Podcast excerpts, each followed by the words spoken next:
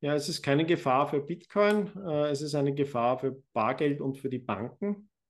Äh, für Bitcoin wäre es günstig, äh, weil es also wahrscheinlich Hand in Hand geht mit einem Verdrängen, weiteren Verdrängen des Bargeldes. Und Bargeld ist das letzte Inhaberpapier, das es gibt. Das heißt, dass etwas, das noch ohne Preisgabe von Identität und ohne Lizenz und Erlaubnis nutzbar ist für einzelne Menschen, auch letztlich zur Ersparnisbildung in kleinem Stil. Und, und so sparen in der Tat arme Menschen noch nicht, dass sie sich irgendwie Dollar-Banknoten irgendwo in Verstecke hineinstecken äh, und in ihre Sparbüchse äh, hineingeben.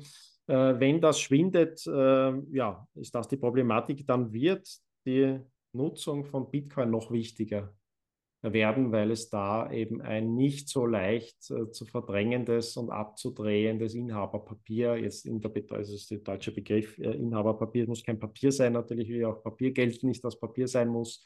Äh, ein Bearer-Instrument sagt man auf Englisch etwas, also das direkt äh, schuldbefreiend als Zahlungsmittel peer-to-peer -peer zwischen einzelnen Nutzern äh, ohne dazwischen gestaltete Institution möglich ist. Und das Zwischenschalten der Institutionen hat eigentlich große Probleme. Wir wissen, dass diese Institutionen politisiert sein können, dass die zensieren können, äh, dass die mit Erlaubnissen operieren, um ihre eigenen Ziele zu verfolgen. Wir haben das gesehen in großem Stil in China, äh, wo die äh, Verflechtung von digitalen Zahlungen mit also digitalen Apps und dem Zugriff des Staates missbraucht werden kann äh, um Zahlungen einzuschränken, um den Verkehr unter Menschen einzuschränken, um tatsächlich missliebige Personen äh, auszuschalten aus äh, äh der Gesellschaft, äh, ihnen das Reisen zu verunmöglichen, aus bestimmte Zahlungen nicht durchgehen zu lassen. Äh, und das ist in der Tat eine Problematik. Nicht vertraue ich den Zentralbanken in dem Ausmaß, also ich glaube, dass diese Institution niemals zensieren wird, niemals diese Datenmenge missbrauchen wird, in Hochvertrauenskulturen wie dem Westen ist das Vertrauen noch relativ groß. Äh, es sinkt nur in dramatischem Ausmaß ähm, und man soll sich nicht wundern, wenn also, also es immer schärfer wird. Da muss ich also nur verlaut, öffentliche Verlautbarungen der Zentral, der EZB auf Social Media anschauen. Dann sieht man also, wie viel Misstrauen denen entgegenschlägt. Also überwiegend sind das negative Kommentare, die da ausgelöst werden. Äh, das heißt, der Gedanke, dass man da so einfach, dass da Besserwisser, Experten in der Politik steuern können, äh, das erweist sich immer mehr als Chimäre und Illusion.